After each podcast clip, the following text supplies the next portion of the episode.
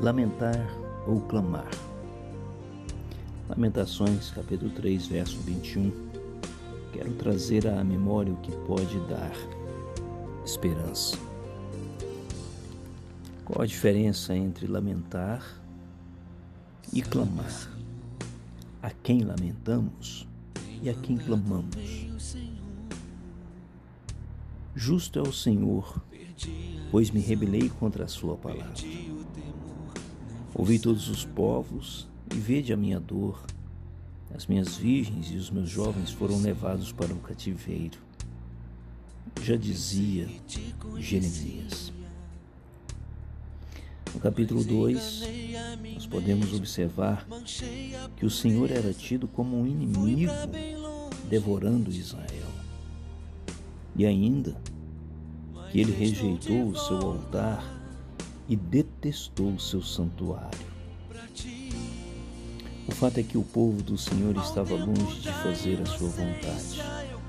Ele já havia informado por meio dos profetas para que eles pudessem se arrepender, para que eles pudessem voltar ao Senhor, voltar a cultuar ao Senhor conforme ele gostaria de ser cultuado ao ponto de ele mesmo ser chamado ou comparado como um inimigo de Israel, o povo assim lamentou, ao ponto do próprio Senhor rejeitar o culto do povo de Israel.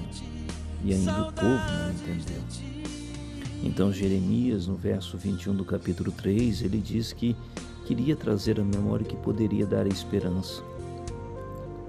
A primeira esperança que ele tinha e que as misericórdias do Senhor se renovam a cada manhã.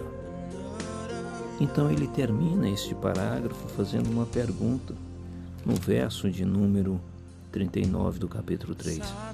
Por que, pois, se queixa o homem vivente?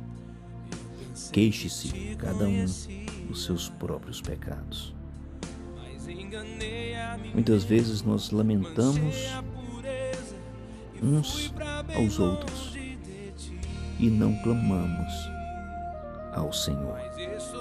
Esse é o momento em que a igreja deve voltar-se para o Senhor, cultuá-lo como Ele quer ser cultuado, se vestir de pano de saco, cingir-se de cinza e adorá-lo em espírito e em verdade.